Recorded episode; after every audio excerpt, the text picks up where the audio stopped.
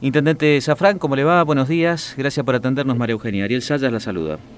¿Qué tal? Buenos días, Ariel. ¿Cómo están? Y un saludo a toda la audiencia. Gracias por atendernos. ¿Cómo definiría la situación epidemiológica en su municipio? No, yo creo que es normal. La verdad que la noticia de ese día lunes nos sorprendió a todos y, automáticamente me comuniqué con el ministro de Salud porque eh, prácticamente todas las semanas eh, nos estamos reuniendo con él porque él viene Apóstoles al hospital a ver la terapia que ya está prácticamente lista, ¿no? Y justamente hacía una o dos semanas que habíamos hablado de la situación, de, que si yo había habilitado algunas actividades o no, que había municipios que se habían habilitado, ¿no? Como los, los torneos, ese tipo de cuestiones que yo le había dicho que no, porque realmente siempre trato de, ver qué es lo que dispone la provincia y en base a eso ajustarnos a, la normativa provincial, ¿no? y, la verdad que siempre estamos con casos constantes, nosotros estamos entre seis casos, como mucho, a veces diez, pero eh, la cantidad de casos es constante todos los días, tampoco es que viene aumentando de manera exponencial, ¿no? Eh, la cantidad siempre de casos activos que tenemos ronda eso, los 25 casos, y creo que hasta ahora tenemos no llegamos a los 500 casos, ¿no? según eh, los datos que me pasaron. Eh, en general, por eso considero que, que, no somos de riesgo, ¿no? No, no, tenemos la ciudad explotada ni nada, hay casos como en gran parte de los municipios, pero la mayoría de los casos están eh, controlados, son casos leves, sí tenemos, hemos tenido algunos fallecidos, pero a ver, como en otros municipios, ¿no? Pero no, no, no estamos, no, digamos, consideramos que, por eso vuelvo a repetir, esto fue una sorpresa también para el, para el ministro, por eso lo charlábamos con él, porque permanentemente estamos hablando, ¿no? Por, como les decía recién, por lo del hospital o por la vacunación, que todos los días están negando vacunas y estamos organizando en conjunto todo el, el, cronograma de vacunación, porque nosotros ponemos el, el lugar y y las personas que hacen las cargas de las vacunas y todo eso, o sea, se trabaja muy en conjunto.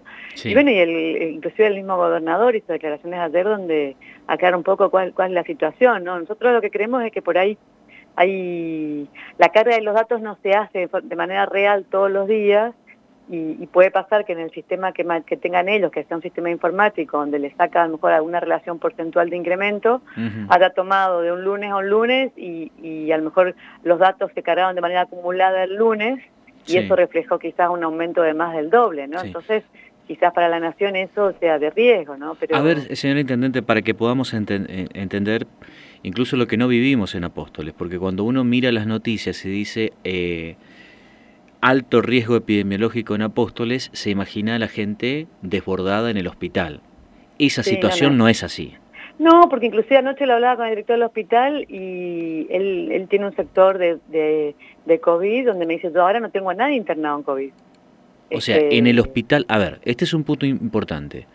En el hospital de Apóstoles no hay nadie internado por COVID. Internado, no, no, no, no, no, no, no. Ahora, porque hemos tenido, inclusive, como no teníamos terapia, lo que se, se internaban eran casos leves y los casos que eran para terapia tenían que derivarse a, a Oberá o a San Vicente, ¿sí? que hemos tenido hace dos o tres semanas algunas derivaciones. ¿sí? Claro. Ahora, y, e inclusive él tenía la habitación común con eh, gente en observación, ¿no? Para ver eh, cómo, cómo evolucionaba con la enfermedad, que después se le dio el alta porque evolucionó bien. Pero ahora no tiene ni uno internado en, el, en, esa, en ese sector. Nadie.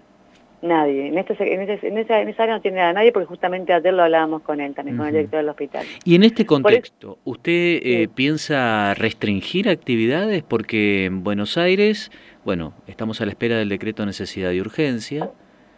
Y como figura Apóstoles, como uno de los eh, lugares en la República Argentina con, reitero, entre comillas, alto riesgo epidemiológico sin ninguna persona internada. Algo bastante complejo para entenderlo para aquel que no está consustanciado. ¿Piensa restringir actividades? En la medida que sea optativo, pienso que no, porque en general, yo lo, también lo, recalco, nosotros hicimos un ajuste en los protocolos en diciembre, que fue cuando tuvimos el primer pico de casos, ¿no? Eh, y que nos, reunimos con también con la gente de, salud, la parte de salud privada, nos hicieron recomendaciones y tomamos medidas, y la verdad que la gente enseguida entendió cómo es la cuestión y, la misma gente se autoaisló, ¿no? Claro. Eh, y la verdad que a partir de ahí como que la gente, inclusive el mes de enero, que fue un mes crítico, también la gente se cuidaba mucho. Yo tuve restringida la plaza de los juegos que no la habilitaba porque es un... Más que nada porque eh, la plaza no es muy grande y por ahí la gente tenía la costumbre de ir y tomar mate juntos, que son esas costumbres que todavía la gente eh, no, no sé, algunos creo que quedan que siguen compartiendo mate y son cuestiones que lamentablemente eh, no las podemos seguir teniendo, ¿no? Que creo que son es el, foco de contagio.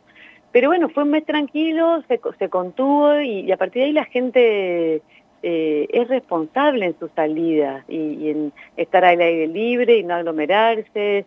la verdad que no, no, no hemos tenido caso de, de desborde ni siquiera en los comercios. los comercios también han respetado el protocolo que le hemos dado con la cantidad de, mesas y de silas que pueden tener afuera. Eh, inclusive ahora mismo a la noche uno ve y, ve que no hay, 10 de la noche también hay movimiento en el centro. O sea, también pensando que hay actividad que los chicos tienen escuela, los padres tienen otras actividades para hacer, eso también implica que, que la actividad social se restringe un poco. Así que eh, la verdad que yo estoy a la espera de ver qué es lo que sucede, qué es lo que, sale, eh, cómo sale el decreto. por, por ahora, inclusive con lo que hablé con el gobernador, tenemos que, vamos, voy a esperar a ver qué, qué sucede. La idea es esperar y, yo creo que también tanto nosotros como, como la gente tomó conciencia de que, que hay que seguir cuidándonos y, y tampoco podemos frenar las actividades. La gente necesita trabajar, necesita vivir. Eh, fue un año duro el año pasado donde eh, quizás nos anticipamos a cerrar algunas cosas temprano, ¿no? Dentro de lo que es el marco de la ciudad y bueno, mucha gente se vio afectada y, me parece que hoy la, el concepto que hay es de, de, seguir este, cuidándonos, ¿no? O sea, tomando los recados, pero seguir las actividades con, con los protocolos que correspondan y no eliminar. Pero bueno, vamos a ver cómo, cómo dispone la nación también. En concreto entonces, a ver, eh, la situación epidemiológica es normal. Sí. No hay una sola persona internada en el Hospital de Apóstoles por COVID. Y expectativa para ver el decreto de necesidad de urgencia. Si es por usted, no restringe nada. Y yo entiendo que no, yo creo que no. Me parece que, que, la gente... Eh, da, creo que el concepto de que es responsabilidad de cada uno está metido en la cabeza de la gente. Intendente, le agradecemos mucho estos minutos. que tenga una excelente jornada. Gracias. Igualmente, ¿eh? gracias. ¿eh? Hasta luego. Hasta luego. Opinión responsable.